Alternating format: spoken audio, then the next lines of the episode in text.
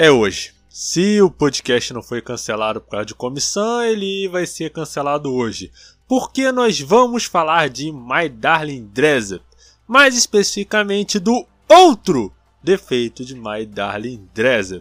Então, prepare suas tochas, suas pedras ou uma boa xícara de chá, caso você não curta esse anime tanto quanto eu. Olá pessoas, aqui mais uma vez é o Nest gravando dessa vez sozinho, porque um dos nossos integrantes teve uma pequena gripe. Eu pedi para ele descansar e aí ele está descansando para gravarmos episódios do podcast semana que vem.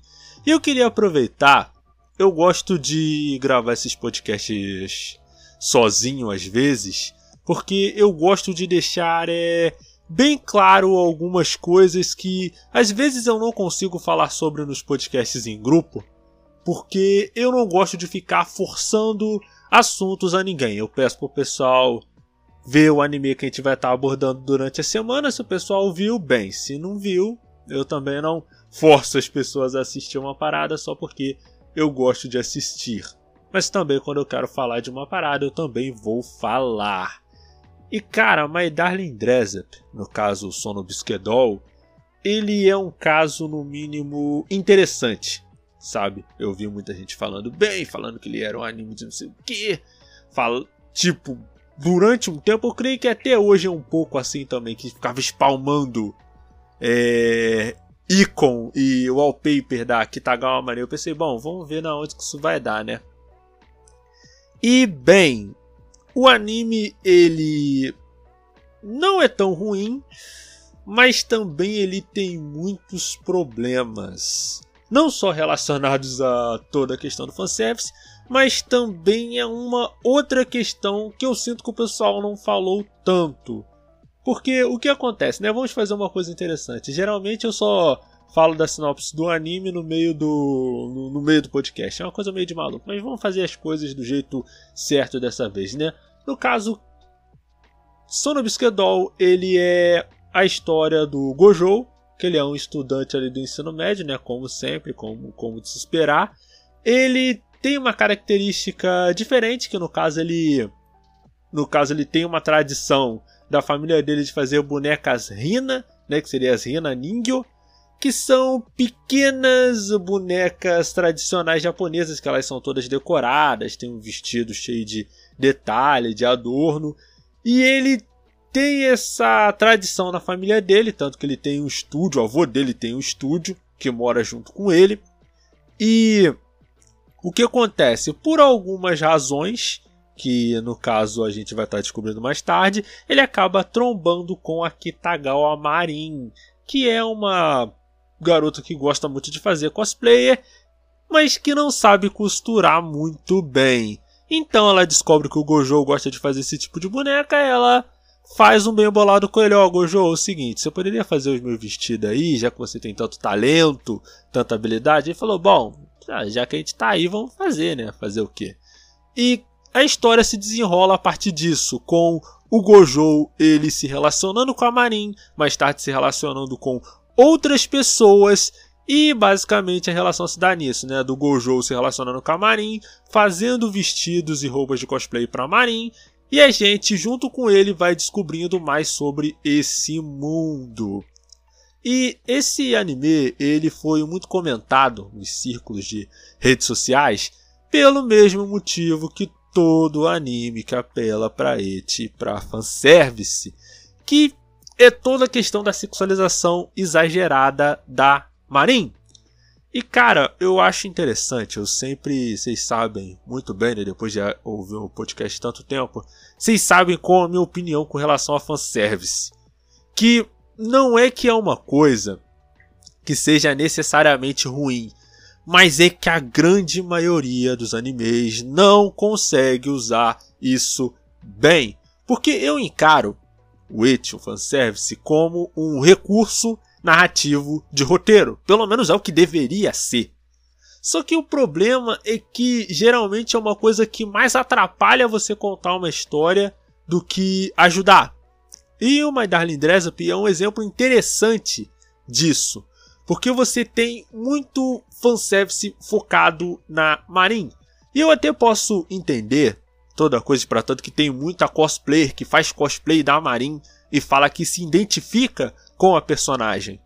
Mas uma coisa básica que eu creio que grande parte da comunidade otaku não entende é que uma coisa é o personagem. O personagem vivendo a vida dele ali e tal. E outra é como a história vai representar esse personagem. Porque às vezes a gente acaba esquecendo que existe entre aqueles personagens, aquela história e a gente, tem a direção, tem o ângulo de câmera, tem o modo como a ação desses personagens vai repercutir dentro da história. E quando você tem uma personagem que, em primeiro lugar, é uma menor de idade, vamos deixar isso bem claro, é uma menor de idade, é, e o anime sempre escolhe por retratar ela, sempre não, mas na maioria das vezes, retratar ela sempre com ângulos de câmera sugestivos, ela tomando ações que são no mínimo estranhas, como por exemplo no episódio 2, como sempre mostra aqueles ângulos de câmera mostrando ela de baixo para cima, ela ter umas formas que parece de mulher adulta mesmo, e o fato de que ela pede para um cara medir as, fazer as medidas dela, é, e ela usando roupa de praia, maior biquíni de praia. E para mim é no mínimo bem estranho uma garota é, ir para casa de um cara que ela mal conhece é, de biquíni para pedir para ele medir as é, fazer as medidas dela, sabe? É tudo é meio é, é meio não crível de se acreditar. Mas com o passar do tempo, a gente vai entendendo que a Marinha ela faz esse tipo de coisa meio que para provocar o Gojo. Eu creio que em parte é por isso que tem tanta tanta cosplayer que gosta dela, porque a Marin, ela, apesar de tudo, ela é uma personagem carismática, sabe? Ela é uma personagem que que ela é muito gostável. E pelo fato dela ser a pessoa que toma a iniciativa dessa coisa dela querer provocar o Gojo vir e mexe, dela ser muito pra frente. Isso é algo que torna ela uma personagem muito identificável, principalmente para os cosplayers. Apesar de você entender que o modo como a Marin se comporta e o modo como a história, não tanto o modo como a Marin se comporta, mas o modo como a história vai é, mostrar esse comportamento da Marin é uma coisa claramente focada para o público masculino. Em grande parte das vezes, aquilo não existe para avançar a história, sabe? É uma coisa que eu sempre gosto de falar, e eu vou repetir, que o fanservice, o et, ele, como qualquer outro elemento narrativo, ele deveria existir para de alguma forma construir algo dentro da história. Ou seja, falar sobre o personagem, construir a relação entre os personagens. E My Darling Dress Up faz isso até que bem. Claro que você tem que tem que usar a sua suspensão de descrença para essa cena que eu falei, por exemplo, no episódio 2, a coisa de que, por exemplo, o Gojo ele fica envergonhado quando a Marinha ela usa um cosplay que mostra uma parte dos seios mas quando eles vão tirar uma foto dentro de um motel, ele não hesita ao pedir que a Marin sente, literalmente sente no colo dele para bater uma foto. Sendo que haviam literalmente diversas maneiras de bater aquela foto que não fosse daquele jeito. Apesar de que essa essa coisa meio estranha gerou que para mim foi a, uma das poucas cenas que realmente conseguiu usar bem o fanservice de uma maneira eficiente de construir a relação entre esses dois personagens. Mas a coisa toda começa a extrapolar quando ele começa a usar essas coisas de fanservice em personagens que não são a Marin. Porque, tá, legal, vamos definir uma coisa aqui bem clara. É, a Marin, ela é uma garota que ela é desinibida com o próprio corpo. E ela, de vez em quando, ela gosta de provocar o Gojo, porque ela sabe que o Gojo é um garoto, que vê ela com aqueles olhos, apesar de eu particularmente achar que muito do que faz My Darling Desert funcionar é o Gojo, é o personagem Gojo, mas a gente vai estar falando sobre isso mais tarde. Tá, eu entendo o anime, ok, eu comprei isso, mas qual é a lógica de você fazer esse tipo de coisa com a Juju? Por exemplo, cara, quando eu vi aquela cena do episódio 6 do banheiro, eu eu juro, eu peguei, eu respirei fundo e falei, tá, eu vou dropar essa merda. Porque, porque não dá, velho. Não dá, não adianta você vir me falar que é, que é por motivo de piada e tal. Porque, cara, todo mundo que já viu quatro animes et na vida, pelo menos quatro, e não é nem tanta coisa assim, só você pensar que anime et não costuma ter mais que duas temporadas. Eu creio que os únicos anime et que teve mais de quatro temporadas foi, sei lá, Toloviro DXD, o Toloviro DXD, Date Alive e Zero Tsukaima. Os únicos animes et que tiveram mais de duas, três temporadas. E o Queen's Blade, sei lá, mas eu não me importo com, com Queen's Blade. Não me importo nem com os animes que eu já, et que eu já assisti, eu vou me importar com, com Queen's Blade que eu nunca nem vi. Mas, mas enfim. Ike Tolsen, é, Ike Tolsen. Bem que Tolsen é outro que eu não me importo. E, cara, qual é a lógica de você fazer uma cena daquela? Que, cara, quando você vê, quando eu vi aquela cena, eu falei: não, o anime não vai apelar para isso. O anime não vai apelar pro cara abrir a porta do banheiro e ver a garota sem roupa. O anime não vai fazer isso. O anime foi lá e fez isso. E ainda por cima usou um flashback do. Velho, não, não dá, cara. Pra mim, aquela é uma das cenas, talvez uma das cenas mais obtusa que eu tive que ver num anime no, nos últimos anos, tá ligado? É, é, é obtuso, obtuso apenas. E isso não é só com a Juju, mas também com a Shinju. Cara, ao mesmo tempo que você tem um episódio tão bonito da Shinju, ela querendo fazer um, um cosplay do personagem que ela gostava e que era difícil, você tem que ver cena do Gojo fazendo a mes quase a mesma coisa que ele fez com a Marin, só que com o adendo, com a versão piorada, de que a Shinju ela é uma menina do ensino fundamental que foi desenhada para ter um corpo de uma mulher. Enquanto que a Juju é Juju. É que eu fico pensando quando eu falo Juju, eu penso em Jojo. Eu já penso uma, uma garota com corpo de criança, a idade de adulta, com um cosplay do Jotaro. Chamar de Jurema, né? Que é melhor que Juju. Não é que Juju, quando eu falo Juju, me lembra Jojo. Quando eu falo Juju, penso na nega Juju do Tolinho Gogó. O que, que significa nada? Isso é coisa de, de carioca mesmo. Mas, mas, enfim. É. Né, a Juju. Né, a...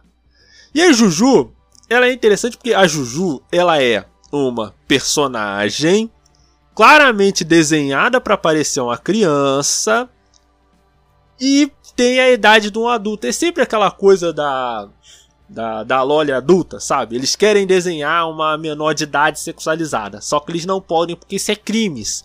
Aí o que, que eles têm que fazer? Não, é porque essa personagem ela só parece com uma criança, mas ela tem uma idade de 18 anos, de 30 anos, de 100 anos, de 500 anos, de 792 anos. Meu querido, eu vou te falar uma coisa aqui, tá? Eu tenho uma forma bem clara de medir isso. Se tem o corpo de uma criança, se age como uma criança, tem voz de uma criança, é uma criança. Não importa se é um súcubo, não importa se é um ceifeiro da morte, não importa se é um vampiro, é uma criança. Ponto final. Se você discorda de mim, eu infelizmente não posso fazer nada. Mas enfim. E são cenas que não agregam em nada na história. Nada, nada, nada não agrega em nada na história. Nada, nada, E você, ela pode dizer assim, não, Nest, mas você tem que entender que é comédia, que é, que é feito de cômicos. Mas, cara, veja bem, se eu sei o que vai acontecer, porque geralmente anime-ete ele costuma ser um tipo de erotismo bem específico e sempre muito repetitivo e raso. Quando tem ete, você sabe o que vai acontecer, porque para além de tudo, o anime ete é uma parada muito previsível, muito previsível, porque ele não tem o, o tino para conseguir desenvolver o, o, erotismo de uma outra maneira, já é uma maneira interessante, como faz, por exemplo, Kill la Kill, como faz Shimoneta, como faz é, Tatsugaro Tome no Amnésia, como faz esses outros animes até mesmo Monogatari Series, apesar de que tem uns momentos que Monogatari Series é de é de capotar o Corsa, não vou mentir também, mas mas pelo menos eles têm uma maneira de desenvolver isso, mas Darling Dressrosa não tem nem isso, sabe? Mas eu fiquei falando aqui da questão do fanservice e tal, mas o anime ele funciona bem quando ele não está nessas partes. A relação do Gojo com a Marin é algo genuinamente muito bonito, sabe? A cena do Gojo ele tendo virado noites e mais noites para fazer o cosplay da Marin, toda a coisa dele, da cena deles na praia, é a praia mais feia do Japão, é a praia mais feia do Japão, mas a cena em si é muito, muito, muito bonita, sabe? E eu acho que isso se deve, esse eu acho que é o outro motivo da Marin ela ter se tornado uma personagem tão popular, é que geralmente nesse tipo de anime a gente vê as coisas do ponto de vista do cara. É o cara que vai se apaixonando pela garota. E é por isso que a garota, a gente vê as coisas muito do ponto de vista dele. Mas, mas Darling Dresop, ele tomou uma decisão interessante que é a Marin que se apaixona pelo Gojo. E a gente acaba vendo as coisas do ponto de vista dela, de certo modo. Toda coisa dela ficar envergonhada. Tem uma cena interessante que quando a Marin tá trocando ali de roupa para fazer um outro cosplay, ela vai tirar a blusa dela, só que ela percebe que ela tá com um sutiã que não é muito bonito, ela pega e, e tira, ela pede assim, não, Gojo, eu vou, Gojo-kan, eu vou eu vou tirar o meu cosplay e botar em outro lugar, aí você porque ela não quer ver, ela não quer se sentir envergonhada. Apesar de que num episódio, se eu não me engano, 4 5, que é quando o Gojo tá levando o box lá de de DVD lá de uma garota mágica lá. Tipo, a Marin, ela recebe o Gojo de Baby Doll e ela não se envergonha com o tá de Baby Doll, mas sim com o fato dela não ter colocado a lente de contato, sabe? É, é isso que eu fico pensando muito no Madeline Dresp, porque em nome de criar uma cena é, eroticamente excitante, né? Ele acaba dando esses problemas de construção, de, de consistência de construção de personagem, sabe? Não é, por exemplo, o que acontece em Nagatoro, porque em Nagatoro você tem uma situação mais ou menos similar. A Nagatoro ela fica provocando o, o senpai. Só que eu percebo que a Nagatoro ele é muito mais consciente do quão sexualmente excitante o corpo dela é. E não só isso, ela também ela também se sente envergonhada, sabe? É o ponto que dá o que torna esse anime interessante, é porque ao mesmo tempo que ela fica provocando o senpai, ela ainda é uma adolescente de 16 anos. Então ela ainda sente vergonha quando ela vai ultrapassar um limite que às vezes ela própria não consegue entender. Saca? E My Darling Desert não tem tanto isso, sabe? Parece que a Marinha ela só se comporta como uma adolescente normal quando a história realmente precisa. Às vezes a história precisa que ela se comporte como um, um símbolo sexual, um fetiche. Aí de vez em quando a história precisa que ela se comporte como uma garota normal de 16 anos. Aí ela vai e se comporta como uma garota normal de 16 anos. E isso são diversos problemas que não são o problema de My Darling Dressup. E a gente vai estar falando sobre o verdadeiro problema de My Darling Dressup após os comerciais. A gente vai estar tá fazendo uma rodada de comerciais e depois a gente volta aqui na Rádio J Hero, do seu jeito, do seu gosto. Rádio J Hero. Não saia daí. Daqui a pouco mais sucessos. Quer falar de animes, K-pop, J-pop, entre outras coisas? Conheça então a comunidade da família Charlotte no aplicativo Amino nossa comunidade você pode criar chats, fazer ligações, ler conteúdos de diversos gêneros e ainda conhecer pessoas que gostam das mesmas coisas que você. Então, sinta-se acolhido na nossa comunidade. Venha nos visitar procurando por Família Charlotte no aplicativo Amino. Ficaremos muito felizes com a sua presença. 限界だって感じたら思い出せ象徴と してだけではないお師匠が私にしてくれたように私も彼を育てるまでは Aventure-se no melhor da fantasia, fique trilhado com mistérios e emocione-se com romances e webtoons acessando riscan.top. J-Hero nas redes sociais. A Rádio J-Hero está nas principais redes sociais, como Twitter e Instagram. Siga nossos perfis procurando por arroba Rádio J-Hero. Ah, estamos também no Facebook. Curta nossa página acessando facebook.com.br e fique por dentro de tudo o que acontece no site e programação da Rádio J-Hero.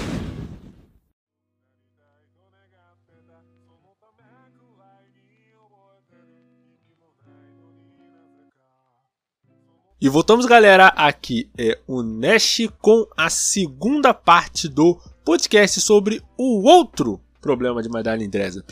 Mas tá bom, tá bom, seu problematizador de anime, seu lacrador de Twitter, que aliás eu desinstalei o Twitter, não adianta procurar a gente no Twitter que a gente não vai estar. Tá. Se quer falar com a gente, fale com a gente no Instagram, siga a gente no Instagram, porque Twitter a gente não tem mais.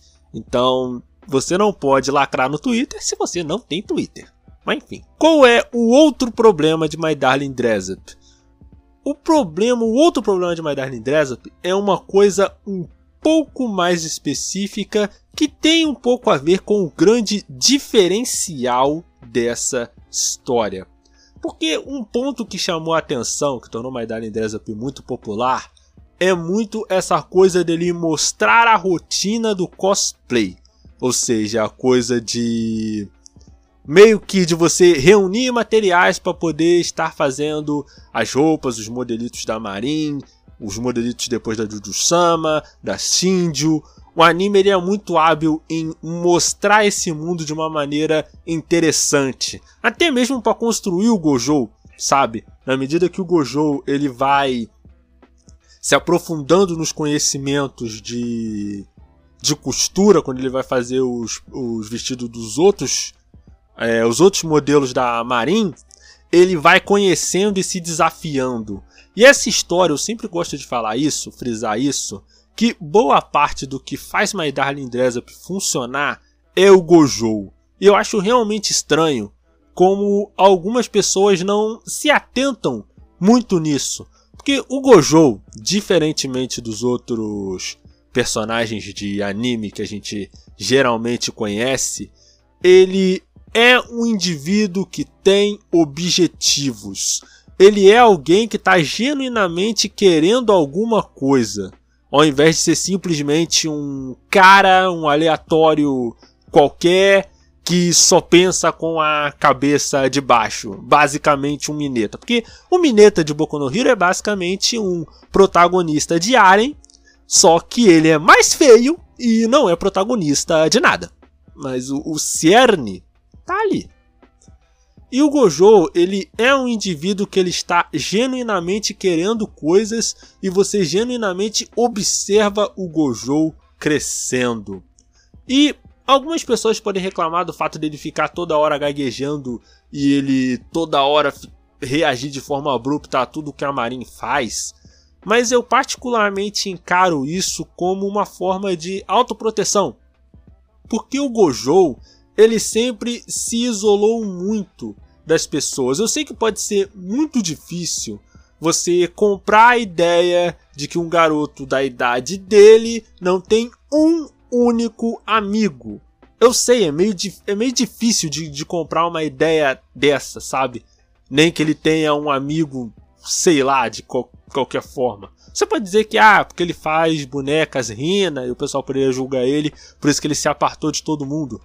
Mas eu penso que isso é um ponto interessante para poder o Gojo se construir e evoluir como indivíduo, a ponto dele, por iniciativa própria, ajudar a Shinjo a fazer o cosplay dela, sabe? Você notar essa, essa meio que essa evolução do personagem, sabe? O que em parte acaba sendo estragado pela cena lá do fanservice, que eles resolvem que é realmente uma boa ideia você sexualizar uma aluna do ensino fundamental, sabe? Aí depois quer vir jogar na minha cara, mas não, a autora é uma mulher, a autora é uma mulher, mas tá errado do mesmo jeito, querido. Tá errado do mesmo jeito. Mas, mas enfim, né? Fazer o quê? Japão e suas. Japão. Vamos continuar, né? Onde é que eu tava mesmo? Lembrei. E o Gojo, eu acho que muito do que faz esse anime funcionar é a relação dele com a Marin. Porque o Gojo, eu, eu acho isso uma coisa particularmente interessante, porque ainda que o Gojo não seja o típico adolescente tarado, ele ainda age como um adolescente normal, sabe? Ele não vê maldade na, nas coisas que ele assiste, mesmo a Marinha lá assistindo umas coisas de uma índole, digamos, é.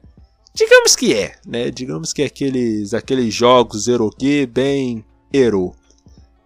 Mas o Gojo, ele não tem essa maldade na mente, pelo menos num primeiro momento. Mas você, mas você vê que ele ainda reage como um garoto normal. Ele ainda se sente excitado quando a Marin envia uma foto para ele. Ele ainda. É, são reações normais. Tanto que uma coisa que o anime fez foi o Gojo chegar no episódio foi até o cosplay que ela faz de uma personagem é, morena. Né? Morena não, personagem de pele bronzeada. Né? Isso vai ser mais importante para uma discussão que a gente vai estar tá fazendo, tá fazendo lá na frente. Que ele chega e fala: Olha, Marin, é o seguinte, eu não vou poder te ver com esse cosplay, porque esse cosplay é muito é, estimulante para mim, de certo modo. E aí por isso que eu não posso te ver não posso te ver com esse cosplay. É uma coisa que o Gojo, ao mesmo tempo que ele entende o trabalho que ele teve, ele ainda respeita a Marin. Porque o Gojo ele é uma pessoa, sabe? E não um, um arquétipo de personagem. Aí a Marin fala: Ok, então eu vou te enviar a foto depois. Então é uma maneira interessante de você adicionar o flerte que a Marin faz com o Gojo de uma forma inteligente sabe? A forma como ela flerta com o Gojo de uma maneira inteligente até.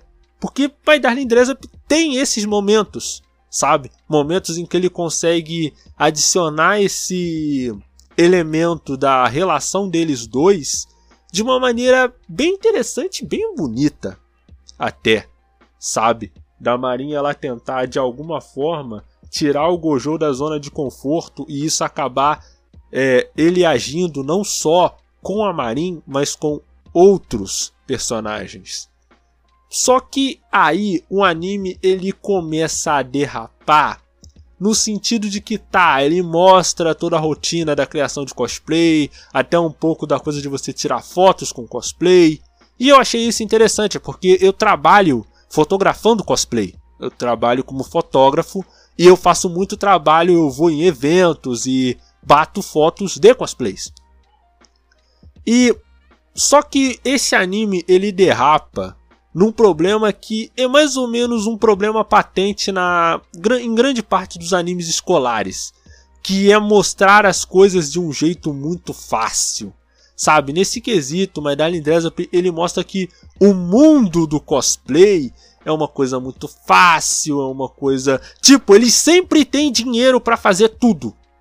Ele sempre tem dinheiro para comprar tecido, para comprar peruca, para comprar lente, para comprar detalhe para mudar os olhos da personagem. A Shinjo, o pai da Shinjo, tem uma câmera profissional e a Shinjo ela consegue bater fotos numa qualidade incrível e tal. Mas eu fico pensando, cara, ok, tá ok. Eu como cosplay, né? Vou contar para vocês uma, uma história que de uma vez que tava eu e um cosplayer que tava fazendo um cosplay de um personagem da DC, né? A gente foi bater foto lá na quinta da, da Boa Vista. Aí, né, pai, tal, aí a gente foi pra. A gente foi pro banheiro lá para eles trocar. E assim, cara, o cosplay dele, no caso o cosplay é uma roupa térmica, uma roupa de músculo e a fantasia, o traje de cosplay. E cara, são 20 minutos para poder o cara se trocar. 20 minutos. E é adereço. Ele já me falou, inclusive, que teve capacete que ele comprou que custou 500 reais. Sabe? Não são cosplay, principalmente um cosplay de alta qualidade, ele não é uma coisa barata. Ele é caro, ele é difícil de se fazer, sabe? Tem os cosplays que eles são mais. É, que eles são menos elaborados. Como por exemplo o cosplay do Homem-Aranha e agora o cosplay da Nezuko. Tanto que você pode ver quando você vai nos eventos, é basicamente Homem-Aranha e Nezuko. Dá para fazer Nezuko no Nezuko verso. Que é muita Nezuko, gente. É muita Nezuko. Você consegue medir a qualidade de um evento de animes pelo número de Nezukos que vai ter no, no evento. Quanto mais Nezuko tem, é porque o evento tá fazendo sucesso, tá ligado? É muita. Em um evento vai ter 5 Nezuko, 32 Homem-Aranha. É, é, incrível. É, é muita Nezuko, velho. É Nezuko, é Nezuko saindo pelo ladrão, você não tá entendendo. Mas enfim. E, cara, teve uma parte que a gente precisou entrar dentro de uma caverna lá da Quinta da Boa Vista. E, velho, tinha um mendigo dormindo no fundo da caverna, cara. A gente tinha que bater as fotos. O mendigo até deu um hang luz assim pra gente falar, ai, aí, cara, não sei o que. Cara, e assim, é muito perrengue que a gente tem, tem que fazer, cara. A gente teve uma vez que a gente teve que descer um morro. Ó, a gente teve que. A gente subiu um, morro, né, pra bater foto no Parque das Ruínas. Só que o Uber, a gente conseguiu subir com o Uber, mas depois não conseguiu descer. Então a gente teve que descer o morro a pé, até que a gente pegou uma carona com um cara que a gente não conhecia. Sorte que ele deixou a gente ali no metrô da Glória e glórias, tá ligado? Mas, pô, poderia ter sido no mínimo aí perigoso, tá ligado? E essas são só algumas histórias. Eu poderia ficar aqui direto contando pra, pra vocês várias histórias de dos meus perrengues como fotógrafo de cosplay. Mas o ponto não é esse. O ponto que eu tô querendo falar é que o anime torna tudo muito fácil. E isso às vezes torna tudo muito inverossímil, sabe? Um anime quer que eu compre que uma garota do ensino fundamental vai conseguir mexer numa câmera profissional com tantos detalhes assim. Não tô dizendo que a Shinji ela tá errada. A Shinji ela dá uns toques ali quando ela vai falar dos detalhes de foto que realmente são detalhes certos. Mas você querer que eu compre que uma aluna do ensino fundamental vai ter tanto conhecimento assim? É meio assim, é meio estranho, sabe? Seria para mim interessante se eu visse, por exemplo, a Marin tendo que trabalhar num emprego de meio período para conseguir juntar dinheiro para comprar os cosplays, sabe? Para comprar os materiais para o Gojo fazer o cosplay. E isso seria interessante, não pelo ponto de vista verossímil, mas pelo ponto de ela está trabalhando exclusivamente para manter o hobby dela, sabe? Dela tá perdendo tempo trabalhando, servindo cliente e tal, tudo com o objetivo dela é, terminar o cosplay dela, sabe? Eu acho que o anime ele deveria mostrar mais isso, essa coisa do perrengue que o cosplay tem que tem que ter, tá ligado? E esse é o problema, parece que é tudo tão simples, tão fácil. E às vezes isso me tira. Isso acaba me tirando muitas vezes da imersão quando eu vou assistir um anime escolar. Porque como o anime escolar, ele na maioria das vezes, ele tem que funcionar como uma válvula de escape. Pessoal que vê o que assiste Kaon, esses animes assim, ele, tipo, eles funcionam muito como isso muito como uma forma de escape, sabe? Eles às vezes acabam não. Assim, não tô dizendo que tem que tudo tem que ser Berserker e Vinland Saga, tá ligado? Mas de vez em quando mostrar que a vida ela não é tão fácil assim, sabe? Só que quando ele vai para essa coisa do cosplay, ele acaba meio que indo para um caminho, digamos assim, não meio estranho. Eu vou estar tá descrevendo a situação para vocês e eu vou tentar desenvolver meu raciocínio a partir disso, né? Além da Marin e do Gojo, nós temos dois outros personagens, que são a Juju, que é a cosplayer que é muito famosa, é muito braba e ela tem a característica de só fazer personagens pequenos. E você tem a Shinju, que é a irmã mais nova da Juju e que faz as fotos da Juju, que faz a divulgação da Juju e tudo mais. E no episódio, quando a Marin vai conhecer a Juju e tal, a Juju ela fala uma coisa que é, digamos assim, eu sinto que o anime ele deveria ter abordado mais isso. Que no caso a Juju fala que ela tem muitos personagens que ela gosta, mas que ela não pode fazer porque ela não tem o tamanho certo. E ela pensa que se ela fazer esse tipo de personagem, isso vai ser meio que um desrespeito com relação ao personagem. É como se ela não pudesse fazer o cosplay perfeito daquele personagem. Ela tem isso meio que um purismo. E isso é um pensamento meio babaca se você parar para pensar. É porque assim, eu convivo muito com cosplays e dentro da, da comunidade existe muito uma questão de pessoas é, negras de cor fazendo certos tipos de cosplay. Por quê? Porque a maioria dos personagens de anime são japoneses. E você deve pensar, Nash, isso é normal, estão no Japão. Você queria que eles fizessem personagens, é, sei lá, personagens mexicanos, sei lá, fazer um anime da Maria do Bairro, tá ligado? Não, são personagens japoneses. Só que é existe uma maioria de pessoas é brancas, ou às vezes até com ascendência japonesa, fazendo esse tipo de cosplay. E é muito raro você ver cosplays negros. E dentro disso você percebe que tem um certo preconceito enrustido, talvez, com toda a coisa de que, ah, você tem que ser muito, muito parecido com o personagem para poder fazer certo cosplay.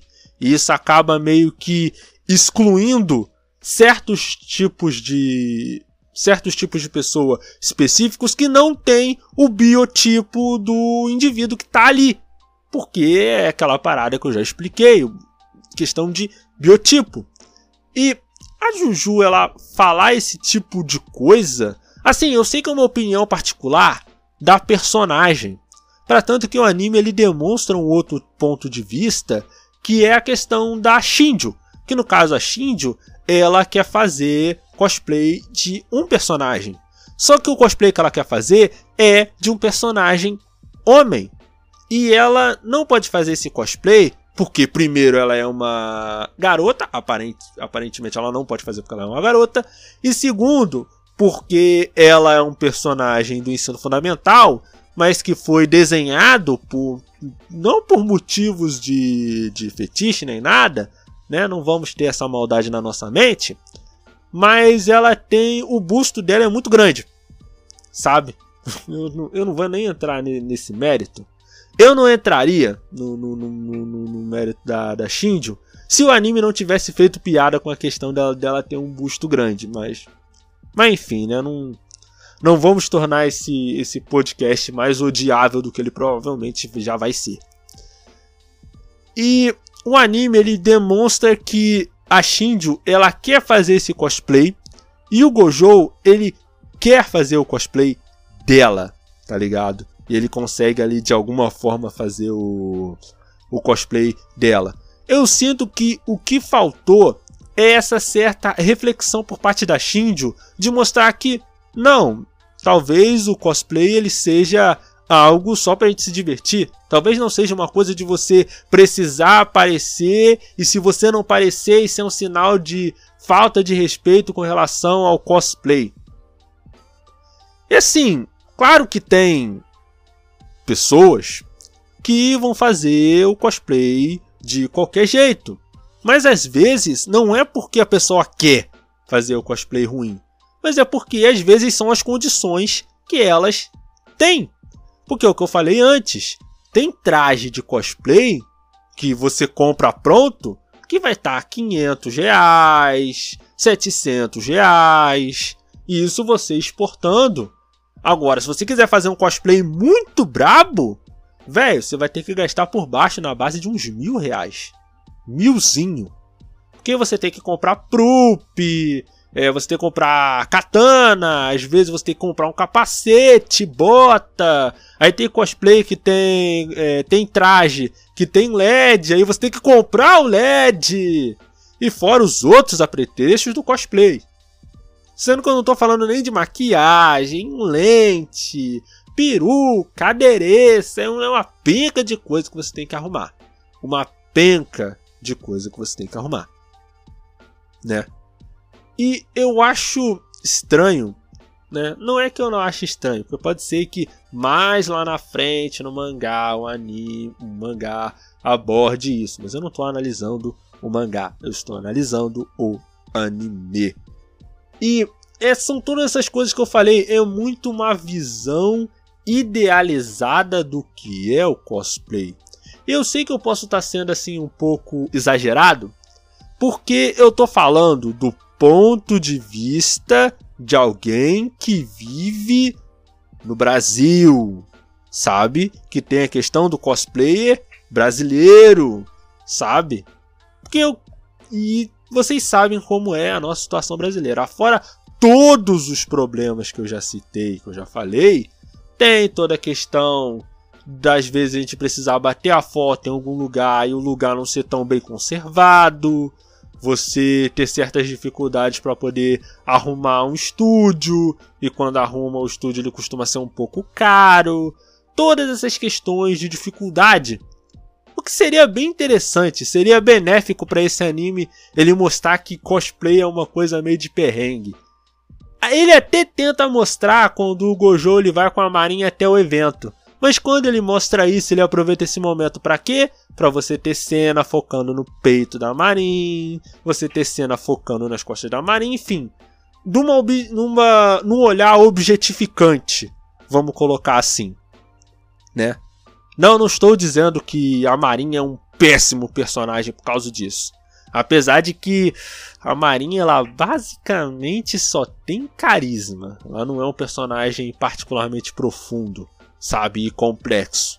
E para a proposta de My Darling Dressup não precisa, mas eu só quero deixar bem claro isso, sabe? Mas e eu não estou falando da personagem. Isso não é um julgamento da personagem. O que eu estou julgando aqui é a forma como o anime vai representar essa personagem. É isso que eu estou reclamando. A maneira como o anime vai olhar para essa personagem o modo como o ângulo de câmera vai mostrar ela, o modo como as ações dela vão ter consequência, até o modo como ela se com comporta propriamente. Sabe, aquele negócio que eu falei antes. Quando o anime precisa sexualizar ela, ela vira um objeto. E quando o anime precisa que ela haja como uma garota normal, ela vai agir como uma garota normal. Sabe? Se envergonhando. É, é até interessante, tem uma cena muito boa uma sequência, que é ela saindo com o Gojo, sabe? E o Gojo vai trocando de roupa, aí tem o Gojo tem a moda de cria, aí depois ele troca, tem a moda casual de luxo. Aí é uma roupa mais feia que a outra. Aí a atendente assim da loja fica olhando com o olhar meio obtuso. Eu falei, mas que diabos é isso? Ela fica olhando assim, falando como é que é o negócio. Olhando o Gojo com uma roupa assim meio meio obtusa, meio meio mal diagramada, vamos colocar assim. Ela fica olhando assim, falando: Meu Deus, que roupa horrorosa! E a Marina, na mente dela, falando assim: Nossa, que legal! Ela adorando tudo que o Gojo tá fazendo, sabe? Porque a Marinha, ela meio que não tem senso estético e ela meio que gosta de, de tudo, sabe? Você pode até julgar o modo como a Marinha, ela de repente passou a gostar do Gojo. Do nada. Mas eu penso que o Amarin, ela gostou do Gojo desde o início, sabe? toda coisa dele ser um rapaz reservado, dele ser muito dedicado ao cosplay, isso é uma coisa importante que a gente tem que frisar com relação à construção do Gojo. Ele é um cara realmente dedicado, toda essa coisa de que ele enxerga muitos detalhes, até detalhe de maquiagem, de coisa, o modo como ele faz várias e várias anotações você percebe que ele realmente quer se aprofundar naquilo, a ponto dele querer ver o anime inteiro para ele poder entender como a roupa funciona, o caimento e tal. Então eu creio que todos esses pequenos detalhes foram se juntando. Apesar de que você pode julgar que você não tem essa o modo como a Marin se apaixona pelo Gojo não é uma coisa gradual, sabe? O anime, ele é, tem motivos para ser algo gradual, mas o anime não demonstra isso de forma gradual. Aí quando acontece, parece que foi de repente. Sabe? Aí isso pode ser uma coisa que incomoda muita gente. E é por isso que My Darling Dress Up é um anime tão difícil de se analisar, porque ao mesmo tempo que ele tem esse fanservice obtuso, não adianta, não tem outra palavra, é um, é um fanservice obtuso às vezes, ele tem esse tipo de cena, ele tem esse tipo de construção, ele tem esse tipo de relação com Gojo com a Marin. Isso é interessante por quê? Porque Dress Up, nesse primeiro momento, não sei como o mangá vai se comportar, que ele estabelece que a maioria da história passa, a maioria da história se passa com Gojo Marin, Gojo Marin, Gojo Marin. E como você não tem muitos personagens além desses dois, a história consegue se concentrar em construir uma relação é uma relação consistente e principalmente muito boa entre os personagens, sabe? Você consegue compreender a relação deles, você consegue torcer para esse casal é esse casal ficar junto, sabe? Você começa a torcer pela Marin, sabe? No modo como a Marin ela ela reage, ela se sente apaixonada pelo Gojo, apesar de que parece muito como se a Marin ela nunca tivesse tido uma experiência dessas, sabe? É uma coisa mais particular minha, tá bom? Mas a Marin, ela não parece. É, é meio esquisito de, de falar, mas. Eu, creio que é só uma coisa minha mesmo. Não, não vale a pena falar disso agora. Mas é por isso, é por isso que Medalha Indesa é um anime tão. Não é tão complicado de se analisar, porque ao mesmo tempo que ele tem coisas muito boas, ele também tem coisas muito ruins, né? falando do lado técnico rapidamente, você percebe que ele é um anime, que ele tem um apuro, que ele tem um, um apreço, ele tem uma qualidadezinha. Você percebe que não é aquele traçozão genericaço, sabe? Você percebe que tem um carinho, que tem uma certa, um certo cuidado.